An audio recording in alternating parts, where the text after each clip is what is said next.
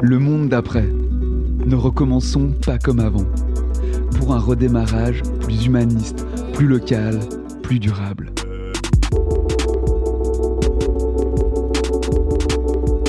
Le rôle des voisinages et des quartiers comme unité de vie, comme lieu de rencontre des services et marchés de proximité, est fondamental pour la transition vers une société durable et solidaire.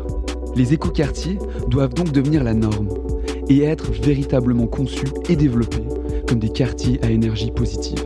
C'est aussi dans les quartiers, autour de projets concrets, que les citoyens peuvent s'engager dans leur quotidien pour faire face aux défis climatiques et exercer leur citoyenneté. Grâce aux coopératives d'habitation, notamment, ces quartiers peuvent être conçus et animés de manière écologique, assurer une mixité sociale et démographique, être vivant et permettre une variété de façons de vivre ensemble et de socialiser. Alors, comment organiser le vivre ensemble à l'échelle d'un immeuble ou d'un quartier, en alliant besoins personnels et enjeux collectifs? Quel modèle d'affaires nous proposent les coopératives d'habitation? Et comment se distinguent-ils du reste du marché de l'immobilier? Participons à la création de notre environnement, de notre habitat, de nos quartiers et euh, soyons des, des, parties prenantes de euh, la construction de, de, ce que nous avons autour de nous. Commun, le podcast d'après. Vous écoutez Commun, le podcast d'après.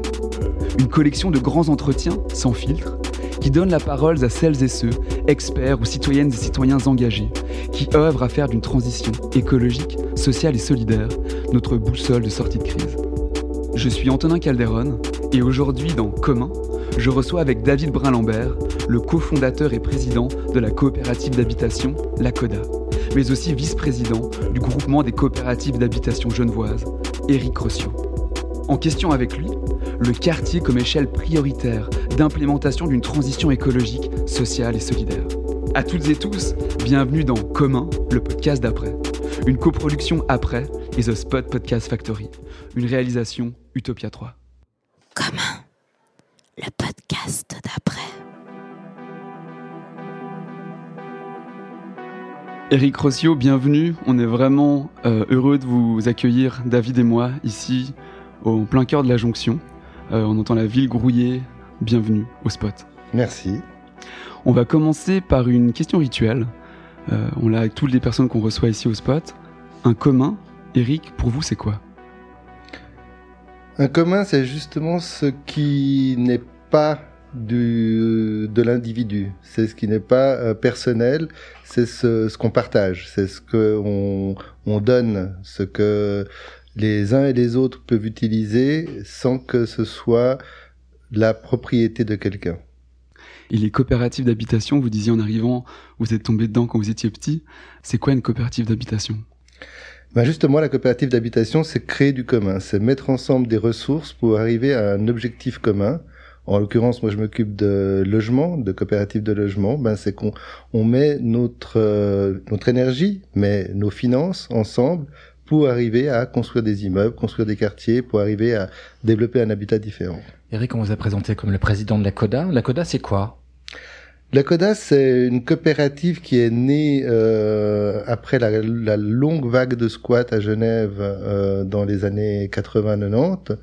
En 1994, on s'est réunis pour se dire qu'on devait quand même euh, matérialiser quelque part cette, euh, cette énergie squat et lui donner une, euh, une, une force qui serait une force professionnelle de créer l'ambiance, la qualité de vie des squats. Et donc, on a réuni quelques squatters, quelques coopératives en gestation, et on a créé un outil, la CODA.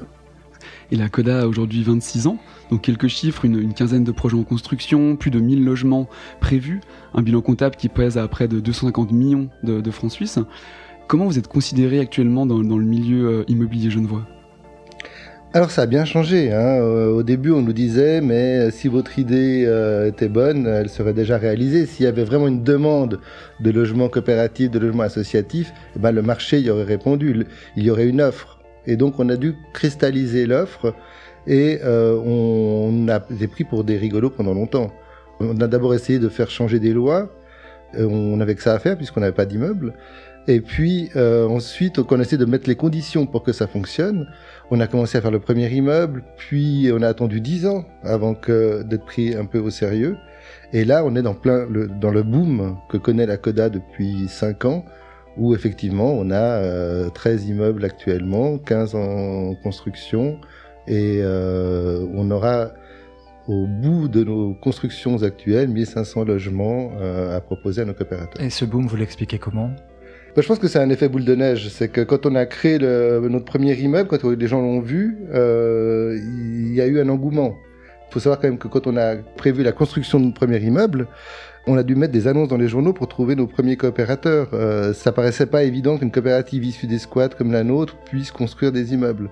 Et ensuite, euh, ben, il y a eu cet, effet euh, boule de neige. Aujourd'hui, on est 4750 membres et euh, qu'on aura euh, 1500 logements quand on aura fini de construire tout ce qu'on a à construire. Euh, Eric, on est, à, la jonction ici, à quelques centaines de mètres, il y a, il y a l'écoquartier Artemis, donc avec le, plus grand bâtiment de la Coda. Quel bilan vous tirez après deux premières années de vie avec autant de personnes qui vivent du coup en commun dans ce lieu avec des activités euh, en arcade? Ben, c'est un peu l'aboutissement d'un rêve. Hein. C'est d'arriver à déjà mettre l'habitat coopératif, associatif au centre-ville. De pouvoir euh, mettre le- le drapeau de l'habitat issu du squat au centre-ville. Ensuite, d'arriver à avoir une association d'habitants qui autogère l'immeuble de 115 logements. Donc, ce qui n'est pas rien. Et on a essayé de mettre toutes nos, toutes nos idées dans cet immeuble, à savoir qu'on va y trouver des, des chambres d'amis, donc du commun, euh, des salles communes du commun, des ateliers de bricolage du commun, une salle de jeu pour euh, pour les enfants, un- des balcons, des terrasses, euh, 700 mètres carrés de jardin potager. On a fait du, comme on appelle, du Mehrhalswohnen, plus que du logement, comme nous disent nos copains suisses allemands. Ça marche? Ça marche, ça marche. euh, ben, le groupe euh, potager, par exemple, qui s'occupe de cette énorme euh, surface, c'est quand même une soixantaine de personnes de l'immeuble qui entretiennent le jardin, qui en récoltent les fruits. euh, Sur un toit Ouais, ouais, sur le toit de notre galette, comme on dit, c'est-à-dire qu'on a une grande barre euh, qui fait 11 étages, euh, et puis on a une petite galette devant euh, qui fait deux étages sur rez, sur lequel on a 700 mètres carrés de jardin potager. Vous parliez justement de Merals-Vonan. Je crois savoir que l'auteur euh, Zurichois Hans Widmer fait aussi partie des sources d'inspiration du projet Coda et notamment à la Jonction. Comment vous décrivez du l'organisation de cette société autour du voisinage et du quartier? Alors c'est vrai que Hans Widmer, c'est quelqu'un que j'ai connu récemment, mais que j'ai lu il y a très longtemps, puisqu'il avait écrit ce fameux livre qui s'appelle Bolo Bolo, et qui justement prévoyait comment des unités euh, libres pouvaient se créer et s'associer dans une, euh, un projet commun. Et Hans Widmer a ré- récemment écrit un livre qui s'appelle Voisinage et commun, duquel on s'est beaucoup inspiré. Si on a au pied de notre immeuble une épicerie coopérative, un réparateur de vélos, des bistrots, une brasserie, euh, la chambre d'économie sociale et solidaire, c'est qu'on s'est vraiment inspiré de lui pour dire créons des quartiers où chacun peut euh, trouver au pied de ses immeubles euh, tout ce qu'il lui faut. Et tout ce qu'il lui faut dans un système sans but lucratif et idéal. Et justement pour cette qualité de vie du quartier, vous avez contribué à créer en 2019 la Fondation Qualité de vie de quartier, euh, qui vise donc à favoriser la qualité de vie des habitants dans les quartiers du canton de Genève. Donc quels sont les moyens à disposition et quelle est la stratégie d'action? On s'est rendu compte dans, dans l'écoquartier des Vergers à Mérin que euh, n'avait pas d'argent pour faire autre chose que du logement. Ça nous a posé problème parce qu'on avait, à cette époque-là, déjà décidé, suite à une assemblée citoyenne, de faire de l'écoquartier des Vergers un agro-quartier, c'était un quartier dont l'alimentation était le nerf. Donc l'alimentation, ça veut dire cultiver, ça veut dire, une fois qu'on a cultivé, transformer. Donc il fallait avoir un boucher, un laitier. Il fallait avoir quelque chose pour vendre, une épicerie. Il fallait quelque chose pour consommer, une, euh, un- une auberge. Et on a construit avec l'État de Genève un mécanisme qui permet au loyer de venir en aide à la structuration de ces surfaces. Et on s'est rendu compte que la seule valeur économique d'un quartier, c'est le logement, le loyer. Et donc on devait euh, aussi contribuer en tant qu'habitant à ce qui se passait au rez de nos quartiers. Et vous On a- travaillez aussi en parallèle avec, euh, avec Après, avec Ressources Urbaines, avec le Forum citoyen Forum Grosselin, pour développer une régie de quartier, euh, une régie citoyenne de quartier pour Genève. Est-ce que vous pourriez nous expliquer un peu de quoi il s'agit? Bah voilà, c'est la suite en fait. C'est la suite de ce programme-là, de se dire bon, On crée un quartier, créons-le par le bas, créons-le par euh, l'activité qui va s'y développer. Quelle activité je vais trouver pour aller à l'école? Quelle autre je vais trouver pour aller prendre le bus? Qu'est-ce qu'il va me falloir le soir quand je rentre? Où est-ce que je vais avoir des rues éclairées quand je rentre chez moi? Et on s'est dit, on va faire un master plan des activités euh, des rez-de-chaussée.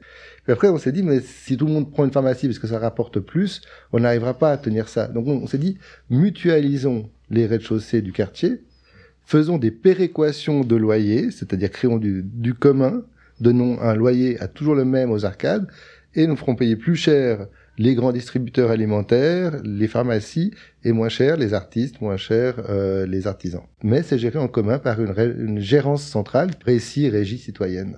Et comment est-ce que vous adressez dans la construction, dans, dans, les immeubles, mais dans la vie aussi dans ces immeubles, les enjeux écologiques, et notamment auprès des habitants? La CODA s'est créée sur deux piliers, c'est-à-dire la participation des habitants. On construit toujours pour les gens, mais sans les gens. Le deuxième pilier, c'était les meilleurs standards énergétiques. On a fait des, labels. On a été toujours plus loin en disant, ben voilà, il faut avoir euh, les matériaux les plus sains. Donc on n'a pas de, pas de colle, pas de, produits nocifs à la santé. Des matériaux qui sont aussi euh, récupérables à long terme quand l'immeuble sera euh, détruit. Ça, c'est les matériaux sains. Et puis, on veut une enveloppe la plus énergétiquement euh, bonne pour euh, dépenser le moins d'énergie. Notre objectif est l'autonomie tout de même. Hein. L'autonomie, on l'a vu, autonomie énergétique, autonomie alimentaire si on peut, mais de s'associer aussi à des épiceries qui s'associent elles-mêmes à des agriculteurs sur des terrains. Voilà, ce type d'autonomie, elles sont importantes pour que euh, on soit le moins dépendant de l'extérieur et que ce commun fait en, tous ensemble permet de créer et de consommer ce que l'on fait.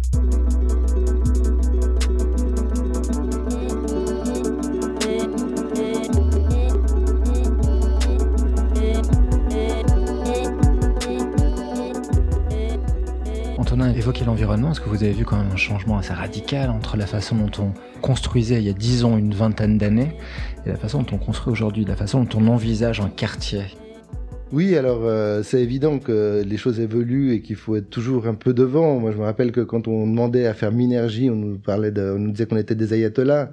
Quand on demandait à faire moins de places de parking, on, nous disait aussi qu'on était des ayatollahs. Tout ça change, que ce soit aussi au niveau des transports. La mobilité a beaucoup changé. Euh, nous, on, a créé de nouveau en termes de commun Codality, des voitures que les gens se partagent. On sent effectivement qu'il y a une volonté d'aller vers plus d'écologie, plus euh, de sauvegarde de l'environnement, mais quand même d'énormes difficultés à la réalisation. On n'a qu'à voir, quand on parle avec les, les, collectivités publiques, c'est souvent euh, le revêtement en goudron, euh, le l'eau fait problème pour la faire venir et tout ça, euh, les, la verdure également, alors qu'on devrait penser à l'inverse, ou bien comme disait euh, un philosophe qu'on avait invité à un de nos concours qui disait il faut penser comme un arbre.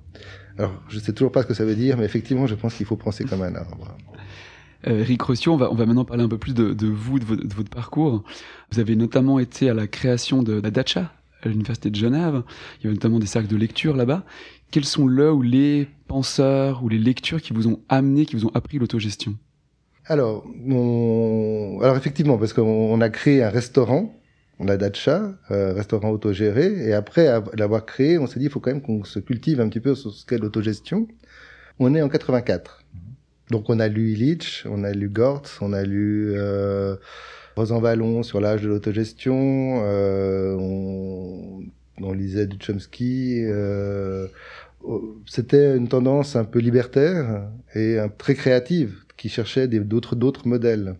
Vous définissez comme un anarchiste moi, je me définis comme libertaire. J'aime beaucoup la liberté. Euh, je pense que c'est ce côté d'autonomie dont je vous parlais tout à l'heure, autonomie, liberté, euh, commun, partage, euh, c'est un peu ce, type de quête, d'essayer de aussi de faire en sorte qu'on soit pas obligé de, travailler pour vivre, que ce soit le, repas complet à 5 francs à Dacha ou les loyers qu'on fait à, la Coda maintenant, c'est aussi pour faire en sorte que les gens aient plus dans leur porte-monnaie euh, après et qu'ils puissent ou, alors qu'ils puissent éviter de passer leur vie à travailler ou euh, que s'ils travaillent beaucoup qu'ils puissent avoir d'autres façons de le dépenser que dans les frais fixes euh, imposés.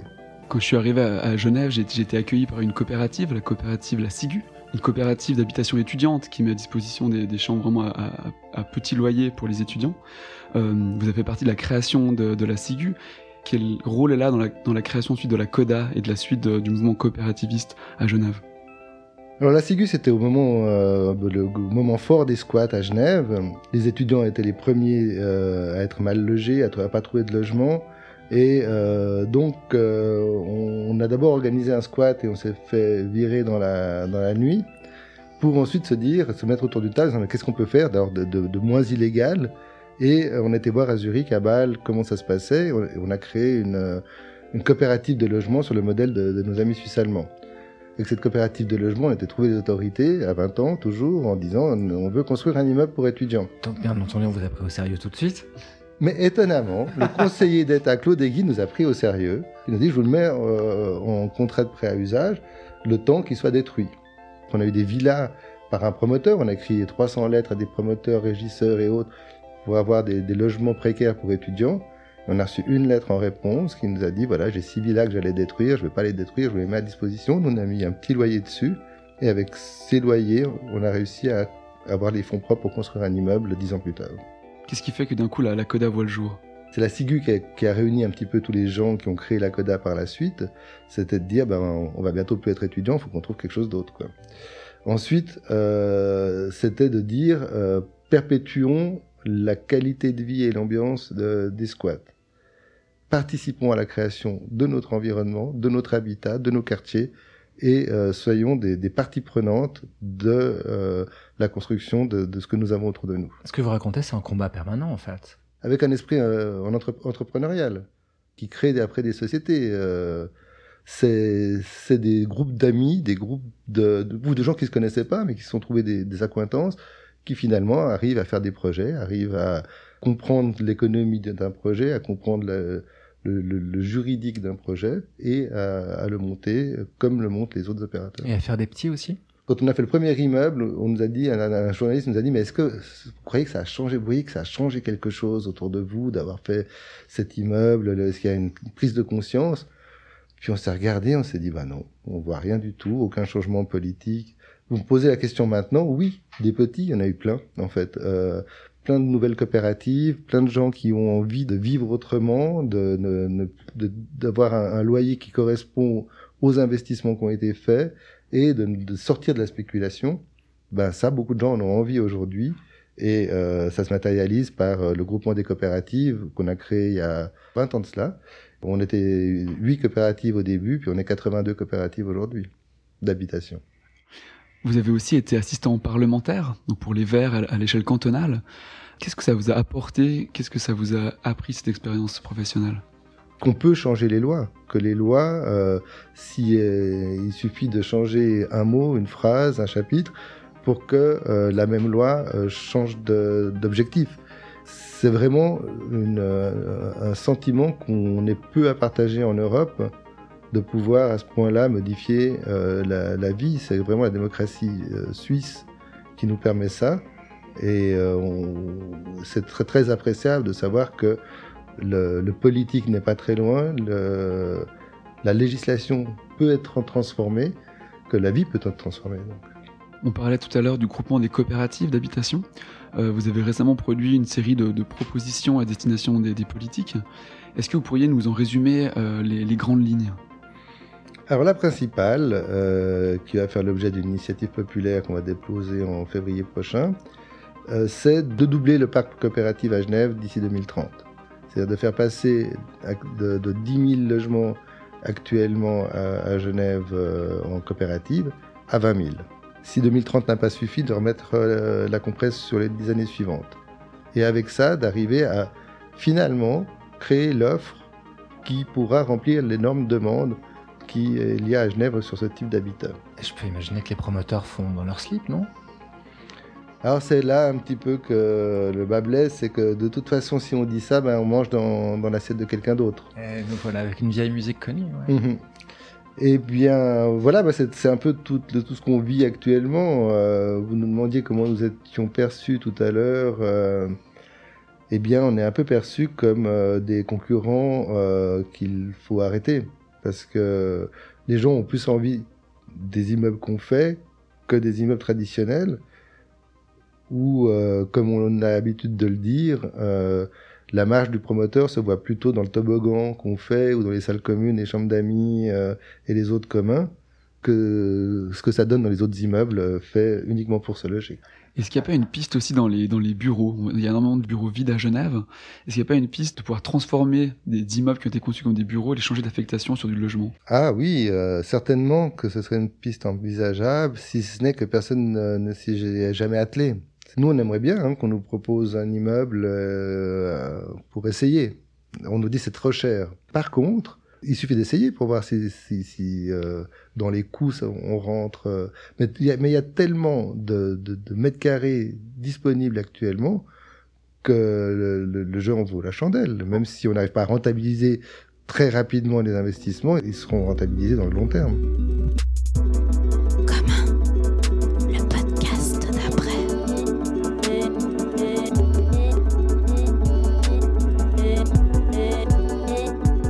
Des villes comme Vienne présentent un parc immobilier qui est majoritairement dans les mains de la, collectivité publique. Euh, donc la ville peut contrôler l'évolution des prix avec, plus de marge de manœuvre qu'ailleurs. Qu'est-ce que vous pensez de l'instauration d'un prix plafond euh, pour les loyers? Le problème euh, qu'on rencontre dans la plupart des, cités qui se développent, c'est qu'on a le, foncier, la terre, le sol prend de plus en plus d'importance.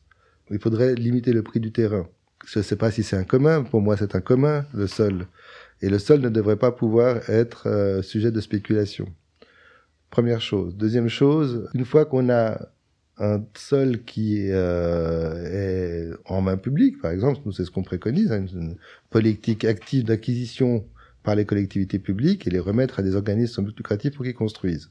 Coopératives, fondations, euh, associations, communes. Donc ça, c'est effectivement la politique qu'on préconise.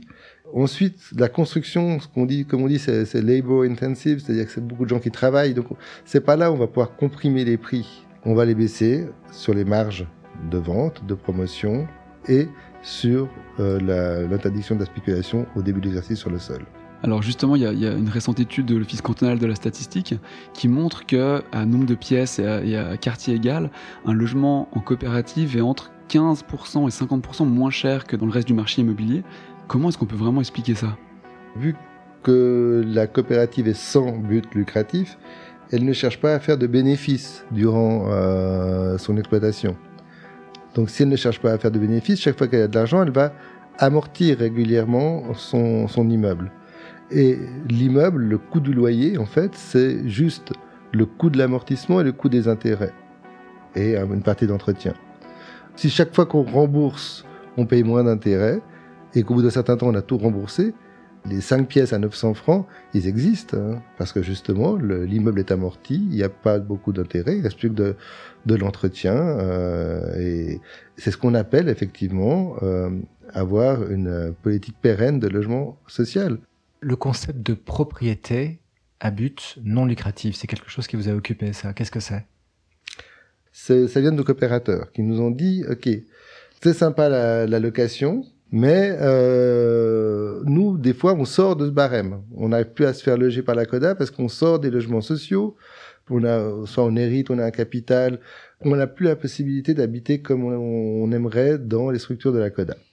Ça, c'était une première chose. La deuxième chose, c'est nos amis français qui nous disaient, quand on leur expliquait le système de la CODA, ils nous disaient, ah ouais, d'accord, donc les gens payent un loyer, ils sont pas propriétaires.